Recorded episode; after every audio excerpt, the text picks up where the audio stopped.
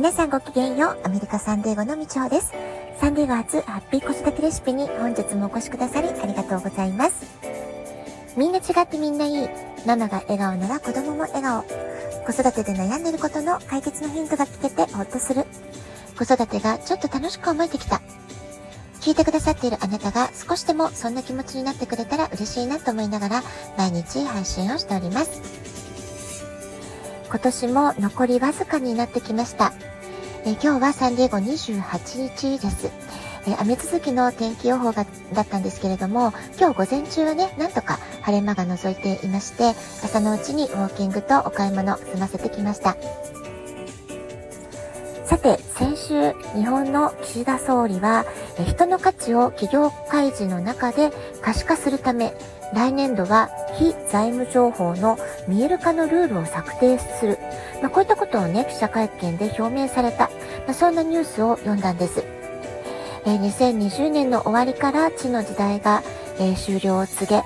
風の時代へ移行しましたよね。えー、それから、えこの2021年っていうのは、ものすごく大きな価値観の転換期、まあ、そういったところに入っていったんじゃないかなと思います。で、まだね、転換期に入ったばっかりってことで、今年はまだまだ混乱が大きかった1年だったのではないかなと思います。で、間もなくやってくる2022年は、風の時代の幕開け2年目ということで、え、今年1年の、え、突風が吹き荒れるような、強い風に翻弄されたような、まあ、そういうね、1年の動きからは少し落ち着きを取り戻すようです。そしてみんなの意識が自分を改めて見つめ直して、落ち着いた穏やかな優しい空気感の中で、ますます大切な自分の価値と向き合う。まあ、そんなね、えー、優しい時代の流れっていうのが、えー、起こっていくんじゃないかなっていうふうに予測されています。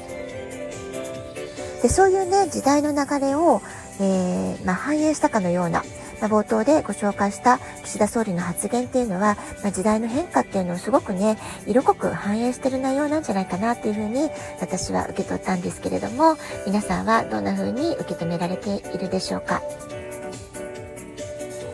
宇宙の大きなエネルギーの変化や個人の集合無意識によってこれからますます個性を大切にするっていうことはもうごくね当たり前の世の中になっていくんじゃないかなと思います。え何しろね、一の総理が人の価値を可視化するルールを作るよっていうことをね、明言されたくらいですからね。では、じゃあ人の価値とか人間力っていうのは何なの？ってことになるんじゃないかなと思うんですよね。人としての総合力であったり、その人の本質的な魅力ということになるんじゃないでしょうか。それをね、また可視化するっていうのはね、どんなルールになるのかなってちょっとね、興味心身なところもありますけれども、えー、まあ人間力を高めていく、まあ、そういった努力を私たち一人一人がますます深掘りしていくことが大切になってくるそういうね、えー、人間性が問われる大切にされるそういう時代になっていくのかなと思います。でこのね人間力を、えー、高めていく磨いていくってことをね考えた時に私がパッと思い出したのは大学生の時えー、私の大学では新入生は必須だったんですね。人間学をという講座を取るのが。その人間学での学びであったりですとか、あとね、えサンディエゴで子育てを始めたばかりの頃、え息子が、え1歳半ぐらいだったですかね。その頃通っていた、え右脳幼児教室で、土田誠先生の人間学っていうね、え5、6冊のシリーズの書籍に私は出会ったんですね。で、それからすごくもう夢中になって読んで、わあ、こういう内容をもっと20代とか若い時からしっかり学んでほしかおきたかったな、えー、むしろね、学生時代こういったことを学んでおきたかったなって思う内容ばかりだったんですけれども、まあ私のね、えー、子育てスタート、新米ママの私、当時の私にとっては、まあ、すごくね、え、学びの大きい、え書物だったなというふうに思い、思っています。でその子育てがね進んでいって息子が成長していくとともにまた悩みがねどんどんあの変わってきますのでその度に何度も何度も手に取って読み返した大切な書籍として今も手元に持っている本の一つということになっております。でね、まあ、こういった本を読むたびに思うんですけれども、まあ、もともとね、え物質的な豊かさとか地位や権力っていうのは、えー、まあ、それに重きが置かれていたのは、知の時代というね、空気感があったからゆえだったのかなと思います。で、もともとね、まあ、元を正せばというか、えー、どんなに時代が変わっても、まあ、人間にとって大切なえー、学問であったり、えー、価値観であったりってことは非常にね普遍的なテーマで、えー、時代が変われどね大切なものっていうのはずっとどの時代も大切なんじゃないかな、まあ、そういったことにね気づけるのがこういった人間学っていう学問を掘り下げることあるいは哲学という学問を掘り下げることで、え気づくことができるんじゃないかなと思います。まあ、これからはね、えー、時代の流れというのも風の時代ってことで、ますます誰もが自分の内面と向き合って、えー、人間らしい生き方ってどんなものなんだろう。え人間の価値、力を高めていく生き方っていうのはどんなものなんだろうか。まあ、そういったことをね、皆さん一人一人が問い直す時期というのが来てるんじゃないかなと思います。そしてそのヒントになるものっていうのはこれまで長い長い歴史の中でもうすでに受け継がれてきているわけです。まあ、人類の人類の知恵と言ってもいいかもしれませんよね。えー、書物として語り継がれているいわゆる哲学書であったり古代中国の思想家の方の教えだったり儒教の教えだったりってことから私たちはね現代でも多くのことを学ぶことができるんじゃないかなというふうに思っています。例えば、純子という、えー、古代中国の思想家の言葉にはこんな言葉があります。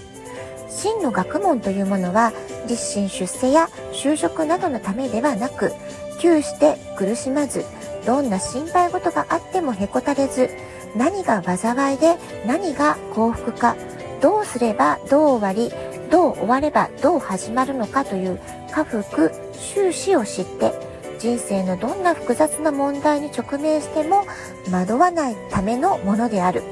っていうね、ちょっと長い文章ですけれども、まあ、真の学問とはっていうことでね、えー、こういった言葉を残されていたりするわけなんですよね。私たちが日々過ごしている生活、人生というものには様々なことが次から次へと起こる。まあ、これがね、当たり前なわけなんですよね。雑多で混沌としているもの、それがそれこそが人生ということをまず認識する、理解するってこと大事なんじゃないかなと思います。まあ、そういうね、えー、チャレンジがあったり、試練があったり、苦しみがあったり、混沌としていたり、そんな人生の中で、えー、自分にとっての一筋の光のような道を見つけていくこと、自分の人生をいかにえ有益なものへとクリエイトしていくかということ、まあ、そういったことを日々考えて行動する、実践する、自分を向上させて進んでいく生き方、どんなものがあるな、あるのだろうってな考え続ける。まあ、それこそがね、大切だよってことをね、こういった、え、言葉から学ぶことができるんじゃないでしょうか。まあ、今日はね、純子という方の言葉をご紹介しましたけれども、その他にも、まあ、講師であったりとか、他にもね、多くの思想家、哲学者たちが様々な名言という形で、私たちの、まあ、人生を歩いていく上での道しるべになるような言葉、たくさん残してくださっていますよね。ここから私たちが学べるってことは、えー、大切なことっていうのは自分なりのテーマを持って自分の人生を生きる。こういうこと、こういうことなのではないかなというふうに思っています。